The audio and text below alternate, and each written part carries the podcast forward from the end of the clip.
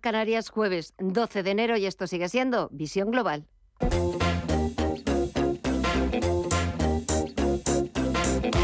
Esto es Visión Global con Gema González.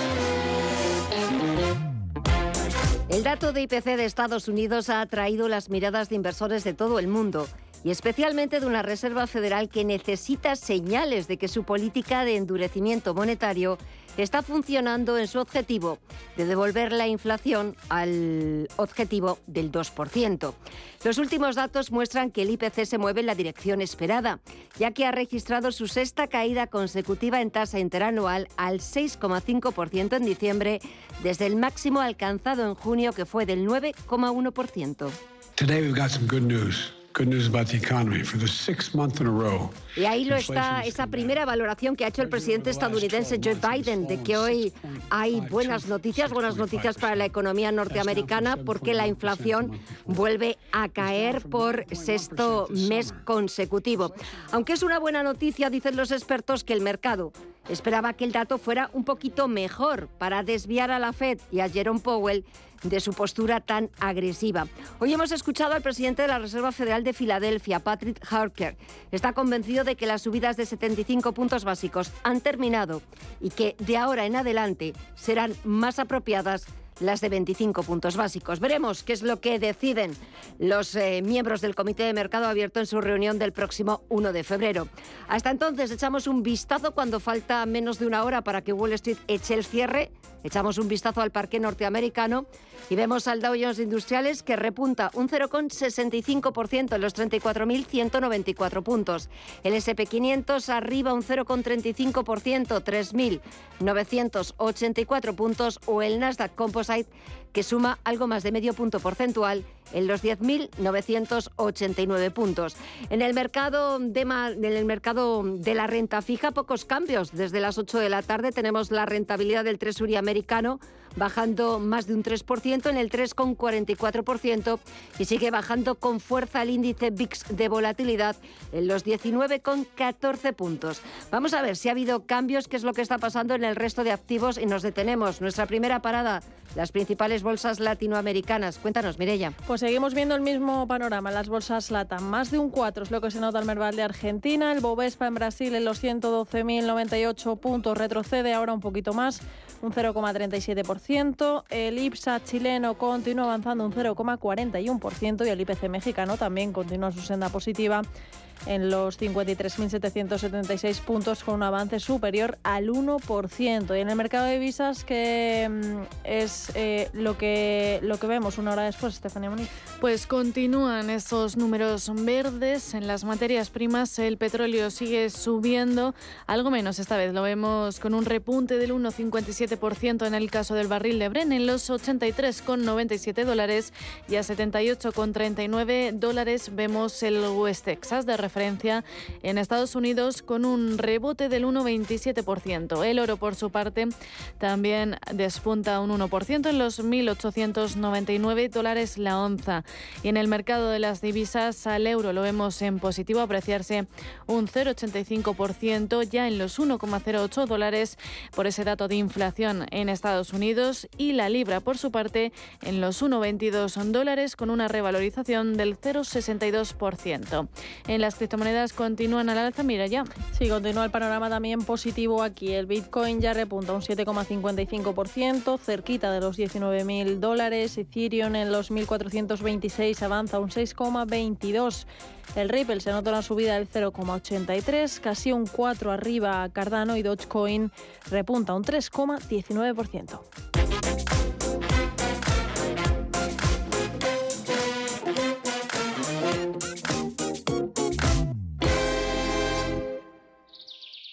Perfecto. Informe de reunión enviado. En Orange reinventamos nuestras tarifas Love Empresa. Ahora incluyen cosas tan importantes para tu negocio como la libertad. Por eso te ofrecemos herramientas para que puedas trabajar dentro y fuera de la oficina. Llama ya al 1414. Las cosas cambian y con Orange Empresas tu negocio también. Orange. Si te da por cambiar de banco, Santander te lo pone fácil. Hacerte cliente es tan sencillo y rápido que lo puedes hacer estés donde estés, que para algo es una cuenta online. Y además, te llevas 150 euros si traes tu nómina antes del 15 de enero. Consulta condiciones en bancosantander.es. Santander, por ti, los primeros. Pa, pa, para, pa. ¿Qué tal tu primera clase de zumba? Una pasada. Entonces por fin has encontrado tu deporte. No. Cuando buscas no siempre encuentras, pero en las rebajas del corte inglés siempre encuentras lo que buscas. Hasta el 50% en una selección de las marcas Nike, Adidas, Under Armour, Puma, Salomon y New Balance. Del 7 de enero al 28 de febrero, las rebajas del corte inglés en tienda web y app. Viajes, destinos, cultura, gastronomía hacen diferente a cada viajero. Recorre el mundo cada semana con nuestro programa de viajes Clase Business. Descubre los mejores destinos de lujo y experiencias exclusivas de una manera diferente. Cada sábado de 12 a 1 del mediodía, escucha Clase Business con Elena Fraile en Radio Intereconomía.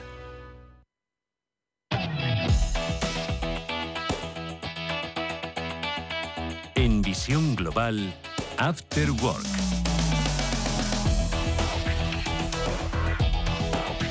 Y antes de saludar a nuestros contertulios y de comentar con ellos la actualidad, vamos a ver cuáles han sido los temas de este que han marcado el día, la agenda de este jueves en 12 de enero. ¿Por dónde empezamos, Mirella? Pues hablando de esa segunda jornada del Spain Investor Day, donde la noticia hoy ha estado en el anuncio de la presidenta de la Comunidad de Madrid, Isabel Díaz Ayuso.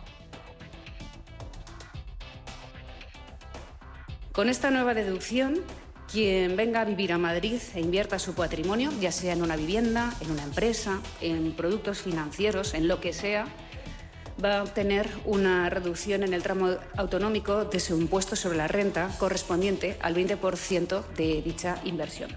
Además, hoy ha estado presente la vicepresidenta económica Nadia Calviño y ha vuelto a resaltar el atractivo que tiene España para inversores extranjeros. La confianza que ofrece este ambicioso plan creo que convierte a España en un destino muy atractivo para los inversores extranjeros, como demuestra el incremento de la inversión extranjera en casi un 55% en los tres primeros trimestres de 2022 y los numerosos mil millonarios anuncios de inversiones estratégicas en nuestro país en sectores como el de el cambio climático, la, energía, las energías renovables, los el vehículo eléctrico o las nuevas tecnologías. Y en la clausura, Pedro Sánchez ha destacado algunas de las fortalezas con las que cuenta España como una posición geopolítica privilegiada o una gran plataforma internacional de negocios. Por otro lado, Vuelve la Feria Internacional del Turismo, FITUR. Se celebrará del 18 al 22 de enero y espera consolidar el impulso del sector turístico en 2022. Participarán además 8.500 empresas de 131 países, 90 de ellos con representación oficial y en sus cuatro días de duración la feria espera atraer a unos 200.000 visitantes. José Vicente de los Mozos es el presidente del Comité Ejecutivo de IFEMA Madrid. Con una participación internacional eh, que crece respecto a 2022 y equivalente a prepandemia, donde Iberoamérica crece un 15% más respecto al récord que ya había en 2020. Y todo esto lo que aporta Madrid son de más de 400 millones de euros la próxima semana con Fitur. Entonces, eh, estamos contentos porque desde IFEMA Madrid estamos empujando a la contribución del turismo en nuestro país. Y acabamos hablando del IPC de Estados Unidos. Y es que este IPC interanual de diciembre se modera al pasar del 7,1 al 6,5%, justo en línea con lo esperado. Este nivel se aleja aún más del pico del 9,1% alcanzado en julio. La contención también es extensible a la inflación subyacente al situarse ahora en el 5,7%, calcando las previsiones de los analistas desde el 6 previo. Today we've got some good news. Good news about the economy. For the sixth month in a row, Joe Biden, Joe Biden perdón, califica esto de que son buenas noticias, pero que a pesar de esa, de esa desaceleración por sexto mes consecutivo, ha señalado que los precios siguen siendo altos. Bueno, siguen siendo altos, es cierto que todavía están por encima del 6%, pero también es verdad que pues la política monetaria que ha ido aplicando la Reserva Federal en Estados Unidos y aquí el Banco Central Europeo, pues parece que va dando sus frutos, que va en la dirección correcta, aunque todavía queda mucho camino por recorrer. Comienzo saludando esta noche, nos acompaña Jaime Gil Delgado, experto en banca, asset management y banca privada para Europa y Hispanoamérica. Jaime, muy buenas noches. ¿Qué tal, Gemma? Buenas noches y feliz año a ti, a Iño y a todos. Igualmente, feliz año. ¿Qué tal todo? ¿Qué tal, ha, ¿Qué tal ha empezado el año? Pues mira, gracias a Dios, fenomenal, tranquilo, las navidades han sido tranquilas, eh, los reyes, como yo soy bueno y me porto bien, he traído menos de lo que me merezco, porque yo me merezco mucho más, pero gracias a Dios todo muy bien. ¿Y a vosotros? Bueno, de momento también se han portado, se han portado bien, o sea que hemos debido ser buenos eh, el año pasado. Íñigo Petit, CEO de Iden Global, buenas noches a ti también. Muy buenas noches, Gema. Buenas noches a todos. Feliz año, feliz año, Jaime. Por supuesto, encantado de, volver a compartir tertulia. La verdad es que las Navidades, sí, sí, hay un trato también fenomenal. La verdad, todo rodeado de familia, muchos regalos, así que también he debido ser, ser bueno. No sé si justificada o injustificadamente, pero alguien ha pensado que he sido bueno y pues he disfrutado de unos amplísimos reyes demasiado para mi toque. Así que felicísimo. Pues ya está. Eh, si son muchos, no, no se devuelven, así que será porque, porque ha sido más bueno de lo, de lo que de lo que tú crees. No eso sé, dicen, eso dicen, eso dicen reyes, pues, supongo que sí. Eh, y los reyes y los reyes son sabios, así que exacto, exacto, Bueno, señores, a ver cómo hemos empezado este 2023. Es cierto que bueno, sobre todo si echamos un vistazo a las bolsas, han empezado como con mucha fuerza tanto en Estados Unidos como en Europa. Hoy la bolsa la bolsa española por encima de los 8.800 puntos, eh, muy por encima del resto de parques europeos, aunque también hoy, por ejemplo, Alemania el DAX Cetra ha vuelto a recuperar esos 15.000 puntos que no veía desde hace casi, casi un año. Ese dato de, inflación en Estados Unidos parece que vamos en la dirección correcta, ¿no, Íñigo? Pues la verdad es que, hombre, parece que desde luego en Estados Unidos han conseguido eh, cambiar un sentimiento de mercado que, que, bueno, que no acompañaba desde hacía bastante tiempo y eso, pues bueno, no sé si será el inicio de año, que también los Reyes pues se han portado bien por allí, pero, pero la realidad es que sí que han empezado con un ánimo un poco renovado y desde luego mm, con la alegría de ver, pues con cierta satisfacción, yo creo, incluso en línea con las expectativas, algo que tampoco pasaba desde hacía tiempo, ver cómo la inflación pues amaina un poco. Es verdad que si miramos los datos con una perspectiva temporal amplia ya estaba dando esas muestras y, y, y bueno, y parecía que la política monetaria pues empezaba a funcionar. Lo único que es que me temo que quizá ese, ese mismo espíritu que quizá en los mercados de renta variable hemos visto en Europa no creo que se traslade con tanta alegría, digamos, a la macro europea, ¿no? Hay otros muchos factores que nos influyen aquí y incluso al margen de que la política monetaria pues pueda hacer su efecto contra la inflación, pues bueno, también hay otra serie de desafíos que tenemos en Europa que hay que afrontar y que y que bueno, y que todavía parecen lejos de, de, solucionarse. ¿no? Así que eh, la realidad es que Estados Unidos marca el camino, siempre lo hace, pero bueno, desde Europa miramos, yo creo que con cierta envidia pues sana, ¿no? Ese tejido productivo pues que, que, les permite resistir y, recuperarse mucho mucho mejor que, que, en este lado del Atlántico, ¿no? Así que bueno, esperemos que el Banco Central haya tomado nota y que bueno, y que la yo ya lo dije, lo comenté, si no recuerdo mal en la última tertulia, en Europa pues acabaremos hablando pues más pronto que tarde este año de endeudamiento público y de la gran masa de deuda que hay en los estados y cómo vamos a hacer frente a ello o cómo los mercados van a seguir pues, reconociendo la capacidad de pago y todas las consecuencias que eso conlleva. ¿no? Así que,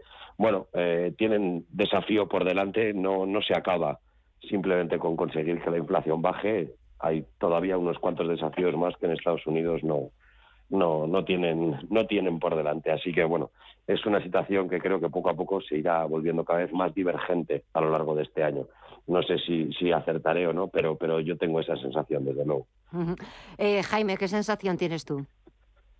Pues yo, yo coincido con, con ello y creo que efectivamente va a acertar. Ha dicho muchas cosas muy bien dichas. Algunas de ellas, yo, yo me centraría en dos, la macro y micro. Eh, son dos cosas totalmente distintas. Y con respecto a, al tema de, deuda, que es otra cosa importante que ha mencionado, ahora nadie habla de la deuda pública, del porcentaje de déficit, etcétera. Pero es algo que los políticos actuales están abusando del tema del déficit eh, y eso está aumentando la deuda pública, pero entre otros países, España, no nos acordamos de lo que debemos cada uno de los españoles por una serie de políticas. Pero referente a, macro y micro, volviendo a ese comentario que ha hecho Íñigo, efectivamente la macro eh, a nivel general este año yo creo que va a ser mucho más positiva que el año pasado. La inflación se está conteniendo en Estados Unidos, se está poniendo en Europa, en la zona euro, etcétera, en España también. No voy, no, no, no voy a decir lo que ya dije hace un par de meses, es que eh, si alguien está absolutamente convencido, pondría las manos en el fuego sobre los datos del déficit español. Pero bueno, eso es chascarrillo. Eh, pero el tema, el tema, el, tema de la macro, no, porque no, no vamos a hablar de, de, de los, de, niño, no te rías tú, a que tú no dudas. si nos lo creemos o no. No, no, no, vamos a hablar de si nos lo creemos.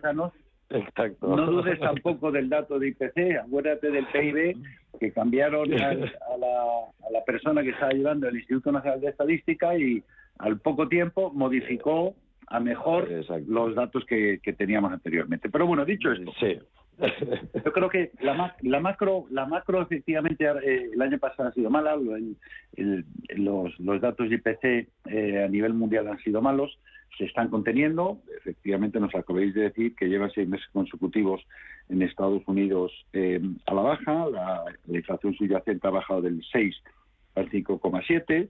El IPC general ha bajado del 7,1 al 6,5. Eh, estábamos en 9,1 en Estados Unidos en julio, con lo cual, efectivamente, eso es bueno. Los, eh, el tipo de interés en Estados Unidos ya se moderó el mes pasado, después de, si no recuerdo mal, cuatro subidos, subidas de 0,75, eh, en diciembre una subida de 0,50, las subidas cada vez van a ser menores y Biden, eh, perdón, Biden, el presidente de la Reserva Federal ha dicho que no va a bajar los tipos de interés durante el año 2003. Em, veremos a ver cómo se comporta la inflación, cómo se, se sujeta todo el resto de los datos de empleo, etcétera, en Estados Unidos que no están siendo negativos y, veremos. Esperamos que también has dicho una cosa, Íñigo, sobre el tema de la renta variable, que ha, empezado muy fuerte. Los, los datos de la renta fija en prácticamente todos los sitios también eh, han, han, mejorado durante estos mm, siete, ocho días hábiles que llevamos del año. Pero yo creo que em, los máximos de los máximos de, de renta fija ya los hemos visto eh, con respecto a, los tipos de interés y yo creo que el año el año va a ser positivo y los precios tienen que subir cuando los tipos de interés empiezan a bajar. Eh, luego yo yo metería por, por decir alguna más con respecto a la bolsa la pregunta que nos hacías tema es que ¿qué, va a ser y yo no soy ningún experto en bolsa ¿eh? pero que dónde van a estar mejor los datos en Estados Unidos en Europa, en, emergentes, eh, pues probablemente los datos de emergentes que han sido muy malos durante el año pasado en algunos países, en otros no, eh, puede, pueden batir a los índices de Estados Unidos y yo creo que los índices de Estados Unidos van a batir a los índices de Europa. No es por nada porque eh, el crecimiento en Estados Unidos se va a recuperar mucho más rápido porque la subida ha sido más rápido de tipos de interés y ya se está empezando a desacelerar. Entonces, la lógica nos llevaría a pensar en esos términos. Eh, si os parece, eh, dejamos de lado esos datos eh, macro conocidos hoy en Estados Unidos, ese buen comienzo de año para, para, la renta, para la renta variable. Y si queréis, pasamos a lo que ha sido las conclusiones que sacáis de ese foro financiero que ha tenido lugar en Madrid eh, ayer y hoy en el Hotel Rich, eh, ese foro financiero del Spain Investor Day. Hemos escuchado eh, bueno, ese anuncio que ha hecho la presidenta de la Comunidad de Madrid, esa bonificación Ahora, si queréis, lo, analizamos. Eh, también, bueno, pues tanto el presidente del Gobierno como la vicepresidenta económica, bueno, pues han destacado, han sacado pecho y hablando de las fortalezas que tiene, que tiene España, España como un país muy atractivo para los inversores. Eh, Íñigo, ¿realmente eh, España es un país atractivo para, para los inversores? Pues es, depende, depende. supongo que a muchos inversores que tuvieran intereses en Cataluña hace años, pues la respuesta sería no y hay algunas comunidades autónomas donde todavía esa seguridad jurídica, vamos, en Cataluña todavía esa seguridad jurídica creo que todavía está en duda, ¿no? Y, hay muchas empresas que a lo mejor se fueron y que no que no han vuelto. Dicho esto, España es claramente un foco de atracción inversora, es un país muy atractivo, tenemos muy buen clima, unas conexiones excelentes tanto con África como con Latinoamérica y desde un punto de vista inversor es un lugar ideal para, para, para, para poder digamos, estructurar una base de operaciones para dar servicio a todas estas áreas. Desde luego para el norte de África, el Mediterráneo es una zona idónea y Málaga, por ejemplo, es un ejemplo muy bueno de cómo está trayendo a capital financiero y tecnológico, que están allí desarrollando oficinas y bueno, pues eh, también este fenómeno ¿no? de, de, la deslocalización del mundo laboral pues favorece que muchos profesionales quieran vivir en países pues como España, que tienen buen clima, buena comida, que tienen unos precios más razonables que en el norte de Europa en general en la calidad de vida, una gran sanidad, en fin, quieren que ven España como un país atractivo para vivir, creo que en todos los rankings que se hacen al respecto lo es y por lo tanto pues las grandes compañías que se lo pueden permitir, desde luego lo están, o no tan grandes, vamos, todas aquellas que se lo pueden permitir, pues están sin duda poniendo sus ojos aquí. Málaga o Madrid es importante. Lo que sí me ha chocado, y quizás sea un poco de salseo financiero, si me permites la expresión, pero es que cuando escuchaba a la ministra de Economía hablar mm. de gran atracción de empresas, claro, eh, o sea, Málaga ha traído empresas, hay otras ciudades de España que también, pero el gran foco de atracción empresarial ha sido Madrid. Entonces, claro, resulta la Comunidad de Madrid en general, entonces resulta complicado escuchar a la ministra enorgullecerse tanto y, y en la misma sala, en la misma conversación, escuchar a la presidenta de la Comunidad de Madrid anunciar una rebaja de impuestos para todos aquellos inversores extranjeros que lleguen para compensar un impuesto de solidaridad mm. con el que no está absolutamente de acuerdo, ¿no? Desde luego ese tipo de impuestos, ese tipo de medidas no son las que más gustan a los inversores extranjeros. Ese tipo de impuestos no son, ¿no? Entonces, la verdad es que a veces da un poco de, pena en cualquier inversor internacional que esté allí sentado y vea eh, todas estas eh, charlas, todas estas ponencias, pues la verdad, yo creo que saldría un poco mareado yo no tendría claro cuál es la postura de cada uno, quién es de qué partido, ¿no? Entonces, da pena que ante eventos que tienen la relevancia internacional como este que mencionamos, Gema, no haya un discurso de verdad de Estado, de país y, y sin embargo las grandes diferencias que existen pues sean al final lo que lo que salga a relucir, ¿no? Y de nuevo, vuelve a ganar Madrid, que no se trata de hacer ningún tipo de campaña, pero la realidad es que al final ha trascendido más el anuncio de Ayuso que cualquier otro otro mensaje, ¿no? Por lo tanto, quizá un poquito de coordinación, al menos de puertas hacia afuera, pues no estaría de más, pero creo, me temo que eso sí que sería una carta a los Reyes Magos de esa que no nos van a traer a ninguno, yo creo, a ninguno. A ver, Jaime. Íñigo, que estamos a Dios de enero, no empieces ya a escribir otra carta a los Reyes Magos, que falta un año casi, ¿eh? Es que recuerdo, recuerdo, recuerdo, Jaime, que pedíamos antes de Reyes pues un poquito de sentido común a los políticos. Y me parece que nos han traído muchos regalos para compensarnos ese. Está claro. Carbón, carbón. ya, efectivamente, lo que has dicho es darme clavo con el tema, volviendo a, la anterior intervención que hemos tenido de macro y micro. Eh, la ministra Calviño ha dicho que la macro va estupendamente bien, etcétera, etcétera, pero bueno, cuando tú te vas a la calle, pues la micro, eso no ha llegado a, la calle. Y efectivamente, una de las cosas macro es que el aumento de inversión extranjera del 53% con respecto al año anterior, pero lo que no ha dicho, qué porcentaje de ese 53% han ido a las dos ciudades que más están atrayendo ahora mismo, o, Madrid en el caso comunidad, no solo ciudad, sino comunidad, y Málaga en el caso ciudad. Pero lo de Málaga es un caso, mm, por no entrar en política, es un caso em, de lo que deberían hacer todos los alcaldes. No es no hacer política y dedicarse a pensar en los habitantes de esa ciudad en concreto.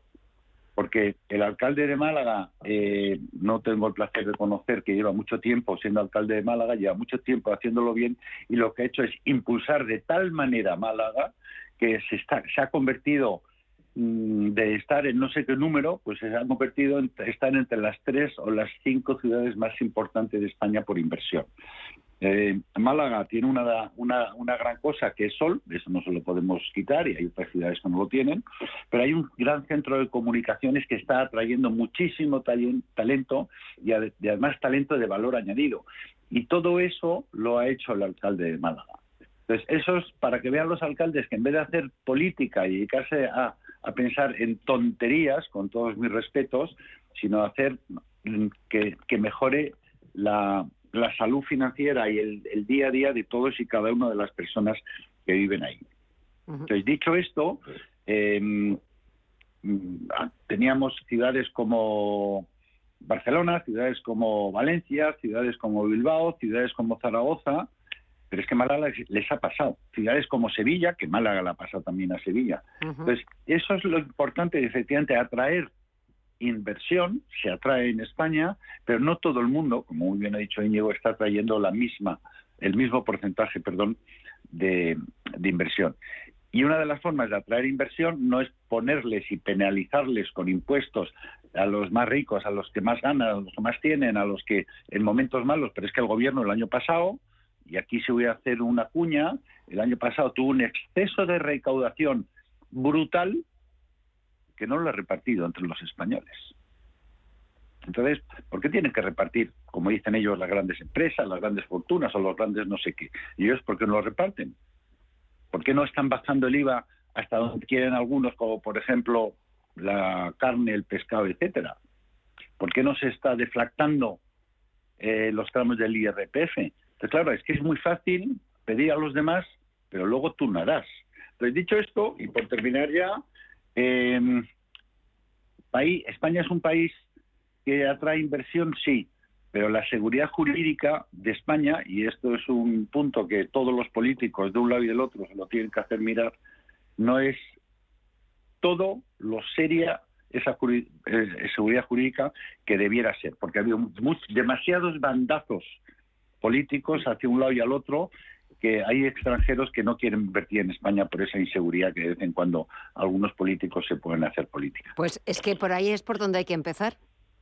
Porque la sin, perspectiva claro, buena, ¿eh? sin seguridad jurídica y sobre todo, pues eh, como, como estamos viendo, cambiando las reglas del juego o cambiando el tablero de juego cuando nos conviene, es que así esa imagen se nos va la, se nos va al traste, Íñigo. Sí, y la fragmentación que y la fragmentación que muestran las encuestas, la gran división que existe socialmente en muchísimas cuestiones políticas, eso incluso ahora también cuando se entra pues en los momentos en los que va a tocar apretarse el cinturón, reducir déficit, etcétera, y todo esto, cuando llegue eso, va a ser la fiscalidad la que va a entrar en juego y entonces ya, eh, eh, pues eh, políticamente se va a convertir pues en un polvorín y va a ser muy complicado convencer a muchos inversores de que la fiscalidad no les va a cambiar en los próximos años en función de cuál sea la coalición de gobierno. Ya sabemos que no va a gobernar un partido Ahora tenemos que elegir entre coaliciones, lo cual ya por sí ya parte uno de una base que, ya sabe que va a tener por delante una legislatura, pues en fin, que se lo digan a Pedro Sánchez. No me creo tampoco que una legislatura con Vox vaya a ser un camino de rosas, ni muchísimo menos. Entonces, la realidad es que las perspectivas desde ese punto de vista político, en mi opinión, no son eh, nada halagüeñas, la verdad. Así que esperemos que sean capaces de transmitir un poquito más de sentido común en lo que queda de legislatura al gobierno de Sánchez y que se pongan cuanto antes a enfrentar pues todo lo que ha comentado Jaime, ¿no? Eh, hay que mejorar el déficit público, hay que reducir ese déficit, hay que intentar trabajar para reducir el endeudamiento, pero claro, nos piden esfuerzos, pero pero claro, con subidas de sueldos públicos del 8,5% y cosas por el estilo resulta muy difícil adelgazar unas cuentas del Estado que cada vez son más difíciles de mantener, con un gasto en pensiones pues que se va cada vez creciendo más y más. En fin, que, que, resulta muy difícil enfrentar un, endeudamiento tan grande cuando nos hemos subido a un carro de deuda del que va a ser difícil bajarse. Es muy fácil endeudarte cuando, cuando, digamos, no es tu propio dinero, sino una idea espuria como resulta que es el dinero público y, sin embargo, pues para reducir ese endeudamiento no parece haber esa misma facilidad. ¿no? Así que, bueno, esperemos que, eh, que exista algún ministro o ministra de Economía que lo vea y que le pues, ponga frente. Pues de momento, de momento me temo que nadie lo está viendo y me da la sensación eh, de que nadie lo va a ver, sobre todo porque estamos en año electoral. O sea, a menos, de, a menos de cinco meses hay elecciones autonómicas y municipales y si no, fijaros la que se está volviendo a liar con el trasvase Tajo Segura, y posiblemente eh, a finales de diciembre quizás también elecciones generales, aunque quizás el presidente del gobierno apure todo lo máximo porque también tiene que destacar en la presidencia rotatoria de la Unión Europea que nos toca a partir del segundo semestre. Jaime. Sí, efectivamente. Eh, el mariscal Sánchez no creo que haga elecciones anticipadas y, y el, el, que se puede apavonear por toda Europa y recibir en, su palacio a todos los líderes europeos como si fuera aquí el, gran el gran el, gran em, em, emperador de Europa. Con lo cual eh, no yo yo no creo que haya vez que vaya a haber eh, elecciones anticipadas. Y las municipales pues eh, ahí están veremos a ver efectivamente van a ser una especie de primarias entre comillas. Pero es una pena que tengamos lo digo por todos los lados, ¿eh? políticos, por de todos los colores, como decir los periodistas. Es una pena que cuando yo voy a votar al alcalde de mi pueblo, tenga que pensar en lo que ha hecho Sánchez quitando la sedición. Si es que no tiene nada que ver, el alcalde tiene que pensar, como he dicho antes, en Málaga. Y los votantes de Málaga lo que tienen que pensar de Madrid, de Barcelona o del pueblo más pequeño que queramos pensar, da igual. Tienen que pensar en su pueblo, y no tienen que pensar entre si, si Sánchez ha hecho o no ha hecho, ha malversado o no ha malversado, o ha quitado la malversación o no la, ha quitado. Pues que se ha llegado a tal degradación que se, por desgracia, vamos a votar a nuestra autonomía y vamos a votar a nuestro alcalde pensando en cosas que no tienen absolutamente nada que ver ni con la autonomía ni con el alcalde. Y esto es algo que no es bueno para la democracia. Así es, sí, lo comparto plenamente. Vamos, yo iba a puntillar que no hay nada peor para la economía de un país que un año electoral, porque es un año de muchísimas promesas en las que al final, pues uno siempre acaba desencantado. Es que además da igual el color al que, uno tire, digámoslo así, ¿no? Es que es un año en el que hay muchas promesas, en el que se toman decisiones mirando encuestas y eso en economía siempre sale mal.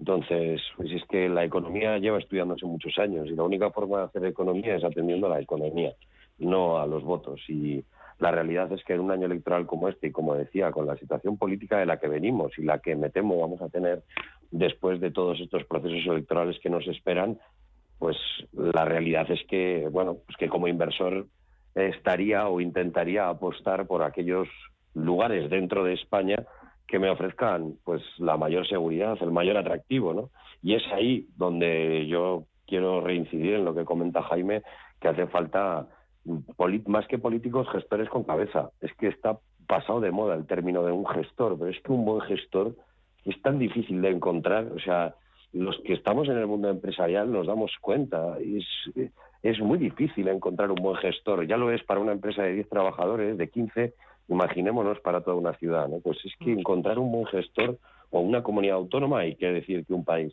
el perfil de gestor más, más técnico se ha pasado de moda, está un poco perdido, no vende y es una pena porque es lo que, lo que más necesitamos y a los hechos me remito, con Málaga como, como ejemplo o como lo fue también Bilbao hace, hace 15 años y toda la transformación que experimentó y como tantas otras ciudades que en los últimos 30 años pues han ido dando sus pasos para, para llegar a ese punto, ¿no? Gracias a normalmente a personas con sentido común, políticos, pero sobre todo personas con sentido común y un poco de visión de futuro. Eh, es mucho pedir, parece, pero pero es nuestra obligación encontrarlo. lo de lo de Bilbao es un ejemplo. Eh, mi abuela es del mismo Bilbao, con lo cual yo yo soy a negativo, con lo cual pues, yo soy más de Bilbao que nadie.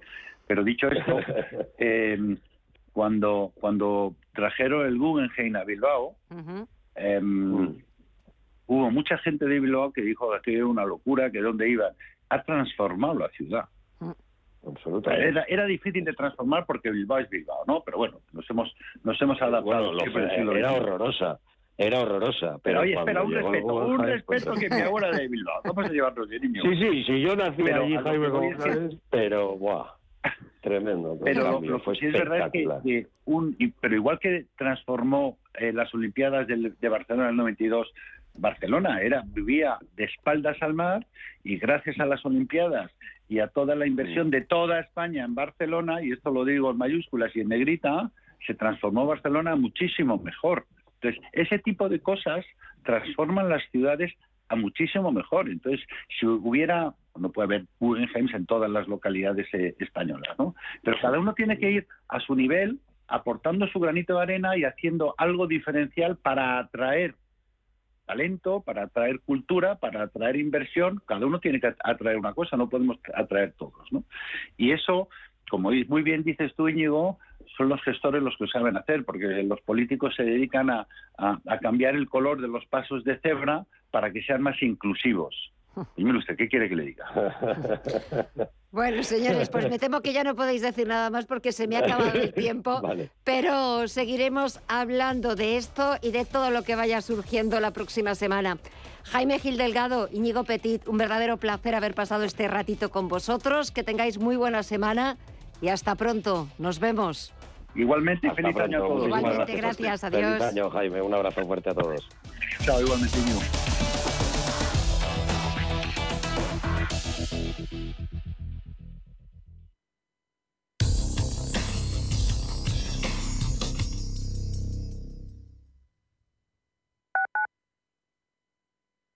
¿Quieres invertir de manera inteligente con altas rentabilidades y riesgo controlado? Cibislen es la empresa líder en inversiones inmobiliarias. Invierte con garantías desde solo 250 euros. Miles de inversores ya confían en Cibislen para sacar la máxima rentabilidad a su dinero. Únete a la inversión inteligente visitando cibislen.com.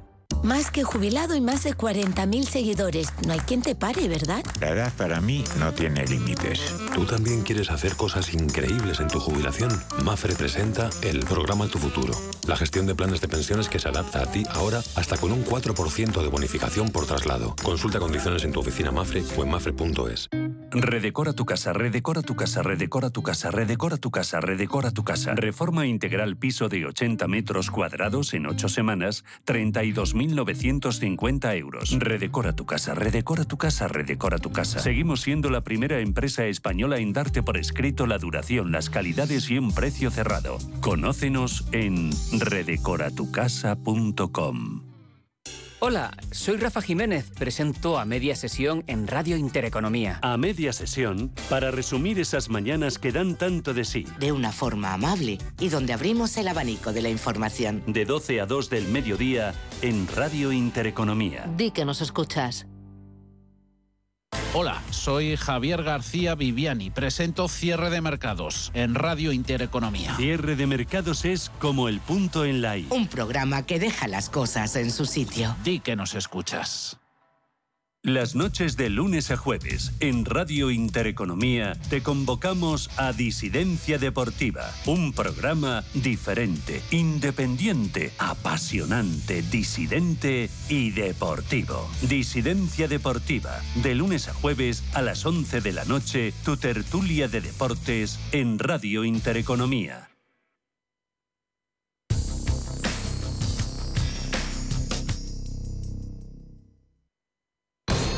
Visión global. Los mercados. Bontobel Asset Management patrocina este espacio. Y de vuelta a las principales bolsas europeas, el IBEX 35 ha superado este jueves los 8.800 puntos, pero es que ya lleva subiendo en 8 de las 9 sesiones del año. Sí, hoy el selectivo español se ha notado un 1,17% hasta los 8.828 puntos máximos desde junio. El IBEX ha contado hoy con el notable impulso alcista procedente de las empresas más ligadas al turismo, animadas en las últimas fechas por la reapertura de China. Las acciones de Meliá han sido las mejores con un repunte del 4,85%, seguida de IAG con un avance del 3,68%, Amadeus que ha repuntado un 2,86% y AENA un 1,69% y han destacado entre las más alcistas de la jornada en el índice. Por segunda jornada consecutiva, el baile de silla que sufre la cúpula de Celnex ha pasado factura al valor, que ha cedido un 0,85% y un escalón por debajo se han situado Bank Inter, que ha caído un 0,45, y Robi, que ha retrocedido un 0,28. ¿Y la agenda para mañana viernes qué nos trae?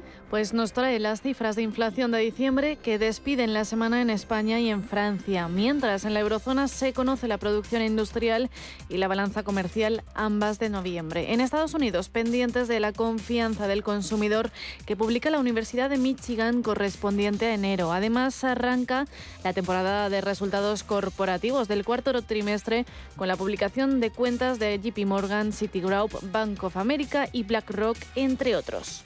Bontobel Asset Management ha patrocinado este espacio.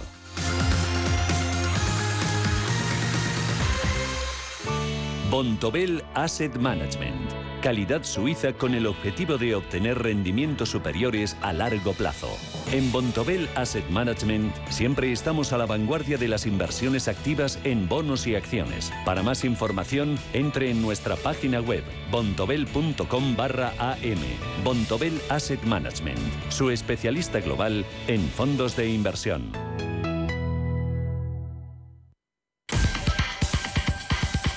En Visión Global, las noticias empresariales. Ericsson provisiona más de 200 millones para afrontar una futura multa en Estados Unidos. La provisión se recogerá en las cuentas referidas al cuarto trimestre de 2022 que se publicarán la semana que viene. La multa se debe a una serie de incumplimientos en los que Ericsson ha incurrido en referencia a un acuerdo al que llegó en 2019 con las autoridades estadounidenses para zanjar las infracciones de la ley de prácticas corruptas en el extranjero. Maersk apunta a España como destino clave para la producción mundial de metanol verde. Solo hace dos meses, Maersk anunció una histórica inversión de 10.000 millones de euros en España para descarbonizar su flota en dos plantas, en Andalucía y en Galicia, que generará 85.000 empleos entre los trabajos de construcción y los empleos directos e indirectos. Amparo Moraleda, miembro del Consejo de Administración de Maersk, ha destacado la relevancia de esta inversión para garantizar las cadenas de suministro mundial. Queremos, dice, descarbonizar cuando la tecnología no está allí. En 2023 tendremos nuestro primer barco que se moverá con bioetanol. El problema necesitará un tercio de la producción mundial. Por otro lado, Siemens Gamesa suministrará las turbinas para el mayor parque offshore de Dinamarca. Siemens Gamesa ha sido nombrado proveedor preferente por la eléctrica RW para el suministro de 1.000 megavatios en el proyecto eólico marino Thor, ubicado en Dinamarca. Una vez en marcha, se convertirá en el mayor parque offshore del país. La compañía instalará 72 aerogeneradores de su modelo más potente en un acuerdo alcanzado que incluye también el mantenimiento del proyecto. La operación está sujeta a la decisión final de inversión de la eléctrica. La eléctrica contribuirá a la economía y comunidad locales creando hasta 60 puestos de trabajo permanentes. Se espera que la nueva estación de servicio esté plenamente operativa a partir de 2026. Y por último, Movistar convierte en ilimitados los datos de sus líneas móviles ante la subida generalizada de precios de las telecos. Los clientes de Movistar pasan a tener datos ilimitados sin cargo extra por sobrepasar el límite contratado. La Teleco española adopta esta medida tras anunciar una subida en sus tarifas del 6,8% de media. Vodafone y Orange también tienen previsto incrementar sus precios. En el caso de la firma británica se introducirá un alza del 6,5 a partir del 22 de enero, mientras que la compañía francesa ha informado hoy mismo de un aumento en el coste de la factura de entre 2 y 5 euros. Se aplicará a partir del 12 de Y segunda jornada del Spain Investors Day del Foro Financiero que nos deja varios titulares. El primero, el anuncio que ha hecho la presidenta de la Comunidad de Madrid sobre la rebaja del IRPF a inversores extranjeros. Y el segundo, la vicepresidenta económica Nadia Calviño, que ha vuelto a reivindicar el pacto de rentas. Pero ¿qué más ha dado de sí la intervención de la vicepresidenta económica? Ahí ha estado nuestra compañera Alma Navarro. Nadia Calviño ha reconocido que la inflación sigue siendo el caballo de batalla del gobierno español, pero también ha subrayado esa reducción del IPC de 5 puntos en 5 meses hasta el 5,8% de diciembre. Mañana, por cierto, conoceremos el dato definitivo. La vicepresidenta de Asuntos Económicos ha asegurado que no hay ninguna señal que alerte de efectos de segunda ronda sobre la economía española en este 2023. The government, uh, just to uh, finish on, on, on uh, the general policy, economic policy priorities, and talking about the response to inflation. Uh, for the moment, we do not have any indication of second round effects uh, uh, of inflation in Spain. La lucha contra la inflación sigue siendo una prioridad para el gobierno, decía, pero de momento no hemos detectado ningún efecto de segunda ronda en nuestra economía. Somos conscientes, también ha dicho, del esfuerzo que está haciendo el tejido empresarial. Así que Calviño ha vuelto a pedir a los agentes sociales que se sienten en la mesa de diálogo social. So that we can have what we call a pacto de rentas, an incomes agreement. Ha insistido en la necesidad de alcanzar un acuerdo con patronal y sindicatos para conseguir el pacto de rentas que asegura sigue siendo una prioridad para el Ejecutivo. Palabras de Calviño durante su intervención en el Spain Investors Day, donde ha destacado que gracias al plan de recuperación y a los fondos europeos, la inversión extranjera en nuestro país ha crecido un 55% en los tres primeros trimestres de 2022. Eh, la confianza que ofrece este ambicioso plan creo que convierte a España en un destino muy atractivo para los inversores extranjeros, como demuestra el incremento de la inversión extranjera en casi un 55% en los tres primeros trimestres de 2022 y los numerosos mil millonarios anuncios de inversiones estratégicas en nuestro país en sectores como el de el cambio climático, la, energía, las energías renovables, el, el vehículo eléctrico o las nuevas tecnologías. La vicepresidenta primera ha destacado la resiliencia de la economía española a pesar del contexto geopolítico complejo que se está controlando, ha dicho, con los seis planes de contingencia del Ejecutivo y las reformas estructurales puestas en marcha gracias a los planes de recuperación procedentes de Bruselas. El crecimiento del Producto Interior Bruto, el empleo, la calidad del empleo creado, la inversión pública y privada, todos estos factores eh, extraordinarios y el anuncio de proyectos de inversión sin precedentes en nuestro país no se entienden sin el impulso de los fondos europeos Next Generation y también las reformas estructurales que hemos puesto en marcha, que ya están muy avanzadas y que aquí y ahora ya están teniendo un impacto positivo sobre la economía española. En su discurso ante inversores, Calviño ha subrayado que la economía española consiguió crecer más de un 5% en 2022 a pesar del impacto de la guerra en Ucrania y la inflación y ha recordado que todas las estimaciones esperan un crecimiento más moderado en 2023, pero todavía superior al de otros países europeos y sin entrar en recesión gracias a la fortaleza, dicho, del mercado laboral, con especial mención a la reforma puesta en marcha en 2021 y al sector exterior.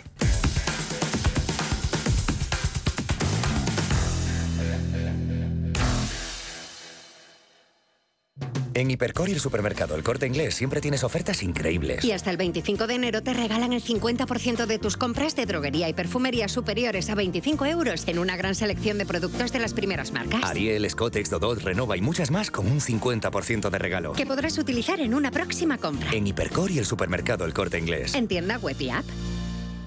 Conoce Cuchabank, el banco que firma la mitad de sus hipotecas por recomendación de sus clientes. Consúltanos directamente. Cuchabank, tu nuevo banco. Más info en cuchabank.es.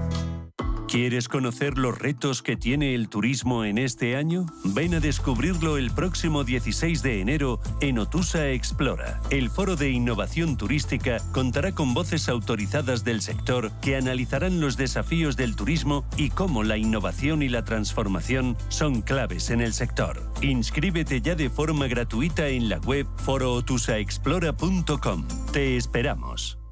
Cada sábado, en Rienda Suelta, te contamos todo lo que se cuece en el panorama ecuestre. Deporte, actualidad, ocio, cultura, tradición, salud y mucho más. De 2 a 3 de la tarde, todos los sábados, en Radio Intereconomía, galopamos en las ondas con Rienda Suelta.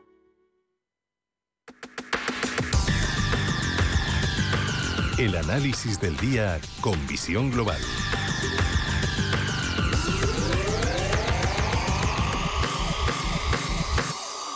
Saludamos a Miguel Ángel Temprano, gestor independiente. Muy buenas noches, Miguel Ángel. ¿Qué tal? Muy buenas noches, Gemma. Bueno, ¿cómo ha empezado el año? ¿Cómo se está portando? Bueno, eh, los datos que están saliendo no son ni muchísimo menos malos si los comparamos con los que teníamos antes, que eran horrorosos, ¿no? no es que sean eh, no, es que sean para tirar cohetes, pero yo creo que no, no nos podemos quejar sobre todo de dónde venimos desde anteayer.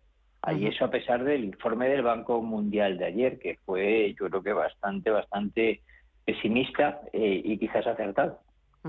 Eh, hoy ese dato de inflación que hemos conocido en Estados Unidos es un dato del pasado mes de diciembre, pero bueno, quizás se muestre que toda la política o ese endurecimiento monetario o esa postura más hawkish, como dicen de, de la Reserva Federal pues vaya en la buena dirección y no sé cuándo, pero volvamos a ver la inflación en los entornos del 2%. Sí, yo creo que el dato es, es bueno si lo comparamos con más cosas. ¿no? El dato es bueno sobre todo porque además la inflación subyacente ha bajado y se mantiene por debajo de la inflación nominal. Veamos que, por ejemplo, en España eso no ocurre. La inflación nominal está por debajo de la subyacente, lo cual significa que en Estados Unidos la inflación de segunda ronda, lo que se llama inflación de segunda ronda, que se traspasa a la inflación subyacente, se está haciendo de una manera paulatina.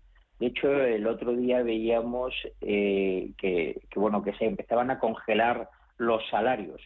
Realmente, si analizas los salarios que les ha ocurrido en Estados Unidos por sectores, pues te das cuenta que eh, bueno, escasamente han recuperado la situación pre-COVID. La media de los salarios americanos está solamente en un 1,1% por encima de la situación pre-COVID. Y lo que está haciendo que veamos subidas de salarios mayores son en el sector que había caído un 48%, que es todo aquel que está relacionado, pues, digamos, así como el esparcimiento, ¿no? El ocio, eh, eh, que, que, bueno, que sigue subiendo, pero todavía es el único que está casi un 5% por debajo de los niveles pre-COVID. Es decir, están siendo capaces de absorber esa inflación subyacente eh, de una manera bastante paulatina y eso hace que, pues por lo que hemos visto, es decir, a pesar de que todavía tienen un 6,5% de inflación nominal, la subyacente esté en un 5,7%. Eh, a mí me parece que la cosa es muy buena. Y luego, adicionalmente, si entras ya a analizar esa inflación subyacente eh, por bienes y servicios, separándola, pues te encuentras que particularmente la más dolorosa, la más complicada de, controlar, que es la de bienes, está en un 2,1, que la que está más disparada, que está en un 7, es la de servicios. Pero mm, las familias fundamentalmente lo que consumen, lo que se llevan son, son bienes. los servicios eh, es más fácil de soportar. Si todo esto lo englobas y lo metes en un paquete, pues la situación parece buena. Mm. Pero bueno, ayer, por ejemplo, eh, eh, Jimmy Dimon, el presidente de JP Morgan, que me imagino que manejará información bastante bien, eh, bastante buena, pues hablaba de que probablemente los tipos no se queden en el 5 como todos estábamos esperando o descontando y se vayan al 6 a final del año, que no sería bueno para nosotros. O sea, yo siempre hablo al final para nosotros, ¿no? para los españoles y para los inversores. Eh, si echamos un vistazo, por ejemplo, a ese buen comienzo que han tenido las bolsas en lo que llevamos de año, el IBEX 35, podríamos despedir aquí el año porque, vamos, lo habría abordado. Claro, pero yo siempre digo que el IBEX 35 es un índice que como tal, eh, mejor no mirarlo porque es un índice cada vez más pequeño y demasiado controlado por, eh, por seis valores. Entonces, eh, determinadas posiciones las mueve un inversor con muy poco dinero. Entonces, eh, si tú sales de lo que es Inditex, el VA, Iberdrola, Santander, pues te encuentras con que pequeños movimientos mueven la acción y lo que hacen es que terminan distorsionando la imagen que tenemos los inversores sobre él. A mí personalmente el IBEX 35 como tal no me gusta mirarlo nunca porque te engañas. De hecho, cuando tú analizas eh, cómo se mueve, se mueve solamente en dos momentos del día y demasiado puntuales. Durante el resto del día es un índice muerto. Eh, es a la, apertura y fundamentalmente al, cierre. Entonces, bueno, pues sí, es una buena noticia para aquel que esté expuesto a él, pero bueno, eh, poco más allá, de verdad. si uno mira cuánto movimiento, cuánto capital ha estado moviendo cada vez es más chico eh, y por lo tanto más irrelevante, que tiene sentido dentro de un movimiento global donde Europa cada vez tiene más peso en absolutamente todo. Entonces, eh, los inversores yo creo que lo que tienen que hacer es fijarse más, más en el Eurostock. Antiguamente te fijabas en, en España pues porque y comprar y vender acciones fuera de lo que fuesen los españoles era extremadamente complicado. Eh, ahora es una cosa que lo hace uno en cualquier plataforma y compra en Mongolia, si quiere, vamos. Eh, y estas, bueno, mañana, iba a decir esta semana, mañana mismo empiezan los resultados empresariales, empiezan los bancos estadounidenses, son los primeros que se van a confesar ante el mercado. Eh, ¿Nos van a dar alguna pista de cómo va a ser este 2023? Bueno, a, mí me gusta siempre mirar el, el JP Morgan. Primero porque a pesar de que el sector financiero no me gusta absolutamente nada, porque pienso que, no saben ni ellos mismos lo que tienen en los balances, de todos los bancos mundiales me parece que es el mejor, el más limpio y el que tiene las ideas más claras, ¿no? Lo que pasa con JP Morgan te viene a indicar un poco de cómo se mueve el consumo. Eh, pero bueno, luego tienes un banco muchísimo más pequeño que también aparece ya, que es Wells Fargo, mucho más pequeño, mucho más centralizado en la costa oeste, pero que está también te indica mucho cuál es la situación real del, eh, de, de, la pequeña industria del, del, retail que tiene muchas cuentas ahí, más que JP Morgan, que es un banco que se mueve en operaciones corporativas muchísimo más grandes que las de Wells Fargo. Pero eh, ese nos puede dar una idea de cómo va a ir para, para, la, la, campaña de resultados. Pero ya, ya vamos recibiendo información de, de lo que opinan muchísimos directivos. El otro día una compañía, a mí me gusta mucho mirar la, cerveza, independientemente de que me guste o no, porque eh, el consumo de cerveza, el, el, consumidor, inclusive en etapas de depresión, toma cerveza precisamente porque dice, joder, si una cerveza no me puedo tomar, o cuando está muy alegre, precisamente porque lo celebra con cerveza, ¿no? Entonces, el consumo de cerveza es muy, muy indicativo. Eh, y el otro día los, los, la compañía americana, que ya no es, ya los propietarios no son mexicanos, de, Coronita, que es una compañía que está en Nueva York, decía que, que lo que están notando es una tendencia a un consumo inferior derivado del incremento de precios. Eh, con esto lo que quiero decir es que ese pequeñísimo detalle lo que te viene a decir es que hay una sensibilidad brutal al precio en los consumidores. Si tocas la cerveza, resulta que estás tocando todo lo que hay alrededor de una manera mayor. Una caja eh, típica de las que compras en el súper de, seis cervezas en, aquí o en Estados Unidos eh, es una cosa que, es una compra impulsiva. Eh, cualquiera la mete ¿no? en, la, en, la, cesta. Cuando empiezas a mirar el precio, indica un poco el consumo, que es lo que te viene a decir todos los datos macros que recibes. Por lo tanto, yo creo que vamos a ver situaciones parejas. Yo creo que las eh, que las eh, perdón, las tecnológicas no van a dar datos tan malos como nos imaginamos eh, y que y que en alguna vamos a ver alguna sorpresa muy muy negativa. Pero contra vamos a ver datos dispares, pero que obviamente van a van a recoger de alguna manera el enfriamiento de la economía que todo el mundo descarta. Y eso a pesar de que yo no salgo de mi asombro, yo no me esperaba más allá de 100.000 nuevos empleos y los 223.000 de, de diciembre fueron una sorpresa. Los americanos han creado 4 millones y medio de empleos no agrícolas. es una verdadera barbaridad. Qué envidia. Sí, sí, sí, Es para... Y no tiene sentido... Sí, dime, perdona. No, no, no, no, digo que no tiene, que no tiene, que eh, esto no es una tendencia que, que, que se acaba mañana, es decir, eh, durante todos los meses, el mes que menos han creado ha sido este mes, en diciembre de todo el año. Han creado 223, ¿eh? es decir, es una locura. Eh, por lo tanto, no, hay que esperar que en enero decrezcan una barbaridad. No, sí, la verdad es, que... Una economía, una economía... Sí, sí, no, y algo, algo estarán haciendo mucho mejor que los demás, porque echando un vistazo sobre todo a sus cifras del mercado laboral, verdaderamente son para enmarcar y para, y para que el resto pues sintamos un poquito de, un poquito no, sintamos mucha envidia, eh, porque sobre todo por, por, su situación del mercado, del mercado laboral. Es cierto que no tiene nada que ver, que son situaciones totalmente diferentes, pero cuando ves eh, pues como una economía como Estados Unidos es capaz de crear eh, miles y miles de puestos de trabajo y como tú muy bien dices, que esa tendencia continúa, que no parece que no se frena, pues eh, es que el, sentimiento que te aflora es el de el de envidia, de la sana, pero, pero envidia. Miguel Ángel, dime rápidamente. Perdona, yo, yo, yo, yo, yo, discrepo contigo. Sí tiene ah, algo que ver. Eh, cuando alguien lo hace bien, ah, funciona, y cuando alguien lo hace mal, no funciona. Ya. Eh, y aquí, aquí la, ministra habla de resiliencia Y, se piensa que somos bobos. ya, ya, ya te entiendo. No, en eso también, también tienes razón, porque el hacer bien o mal las cosas también tiene mucho que, es muy determinante a la hora de, de luego las cifras y los datos. Me refería a que los dos mercados laborales son muy, son muy distintos, en, que en eso no, no se parecen, pero eh, sí que es verdad que para que los datos salgan de una manera o de otra, tiene que haber alguien detrás que lo esté haciendo bien o mal.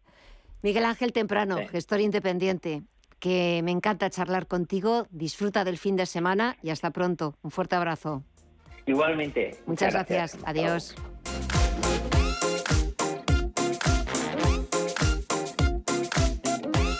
Visión Global, un programa para ganar.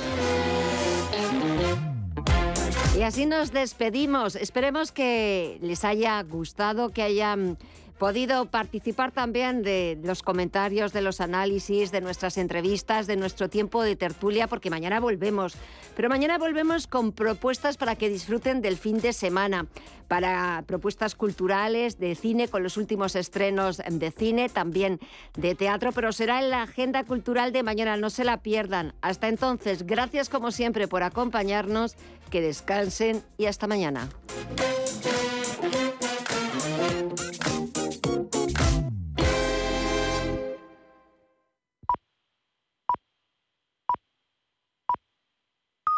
Son las 10 de la noche, las